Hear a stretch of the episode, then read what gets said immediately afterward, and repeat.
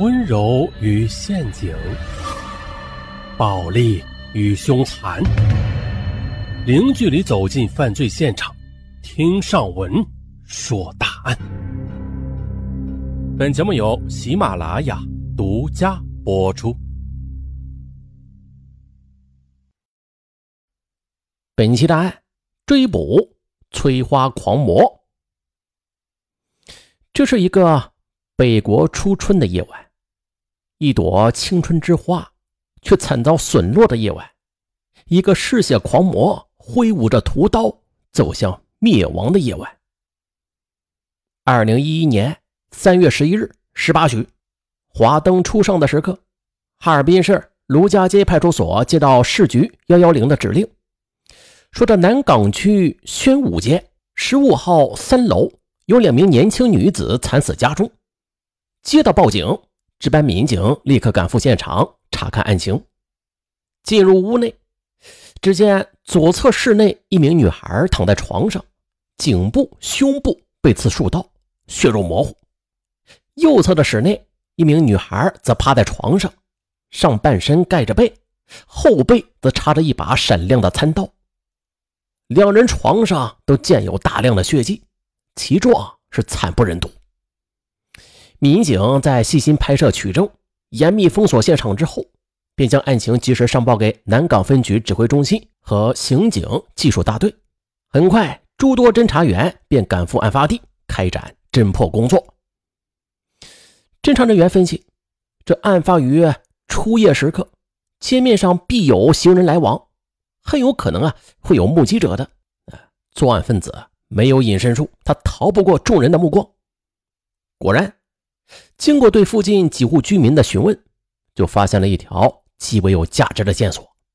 据附近的一家店主人说，当日午后这天黑不久，就曾经看到一个青年男子神色慌张的从十五号单元门口跑出来，急忙慌的向着革新街方向奔去，旋即就没影了。啊，这人眼之外还有天眼呢。接着，侦查员就通过调取附近的天眼视频资料，清晰的就看到一个黑影像游魂一样，途经葛新街、分部街、八林街，一路狂奔，最后就消失在了八林街十五号居民小区的院内，应该是龟缩于家中藏匿了起来。锁定了恶魔藏匿地之后。侦查人员对八零街的十五号院内四个单元的居民和暂住人员，就秘密的进行了地毯式的逐一排查。终于，居住在四单元二零三室内的一个打工者引起了警方的注意。此人名叫王振，二十七岁，来自吉林省德惠市农村，曾经做过小买卖，近日行踪是飘忽不定，神出鬼没。又经过认真的比对视频资料，警方确认他就是三月十日夜晚一路狂奔的那个男子。此刻，狡猾的王振或许已经得知警方的搜索行动了，惶惶如惊弓之鸟，躲在屋内，久久不肯露面。这警方就迅速的制定了瓮中捉鳖的方案。三月十二日凌晨六点，天蒙蒙亮。南岗分局刑警中队中队长王海龙和副中队长李树涛便率领数名侦查员，神不知鬼不觉的来到了八零街十五号的院内四单元二零三室，破门而入，将躺在被窝中的王振紧紧的就摁在了床上，戴上了锃亮的手铐，当场缴获抢来的被害人手机一部。王振惊恐万状，一语不发，沮丧的目光直视着。突降的神情，他或许不曾想到啊，自己最怕的一天居然这么快就来到了。此时他插翅难逃。哎呦，这个案子破的好快呀！难道这要接近尾声了吗？不，非也。咱们继续说。经现场突审，王振在对宣威街十五号入室抢劫杀人的事实供认不讳。可没曾想，在经进一步的审问。王振他又供出了另外三宗抢劫杀人的罪行，分别是二零零九年、二零一零年和二零一一年。先说二零零九年春节前的一个雪夜，他伙同重庆市涪陵县来哈打工者姚存红，在这道外区宏伟路附近开车拦路抢劫，并且杀死一名女孩，将女孩的尸体就拉到了双城市境内埋于沙堆中。二零一零年九月三十日凌晨，又伙同其同居情人张敏以及姚存红，开车在南岗区平公街拦路抢劫，杀死一名自称小姐的女子，最后将其尸体拉到了绥化市境内分尸灭迹。再就是二零一一年二月十四日情人节的晚上，王振独自闯入南岗区比乐街四十七号的一家美容院。将女业主乱刀刺死，抢走一百多元钱以及一件貂皮大衣、一条金项链。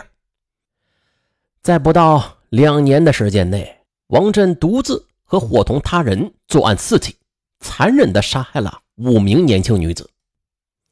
根据王振的供述，侦查员又连续作战，于三月十二日中午赶到南岗区永和街十二号二单元二零三室，以迅雷不及掩耳之势。将姚存红抓获归案，然后又劳师远征，长驱近千里，来到了鸡东县的宏伟村，将王振的情人张敏捕获，带回了哈尔滨。警方在抓捕时，张敏突然跪倒在其母亲面前，频频磕头，泪流满面，频频不起。此刻是何心情？这四起血案残害了五名年轻女子，其杀机。全部都是来自一个“钱”字，这是一个血染的“钱”字，闻者无不触目惊心。警方在询问中得知，出生于1984年的王振，他自幼就不是一盏省油的灯。读小学时，经常与同学打架斗殴，捣乱滋事，学习成绩是一塌糊涂。到了五年级时，学不下去了。不得不辍学回了家，混迹于社会。至此啊，小小年纪就成为了一匹害群之马了。父母的教诲他听不进去，实在是拿他没办法。刚刚十八岁呢，就给他娶了个媳妇儿，一年便有了儿子。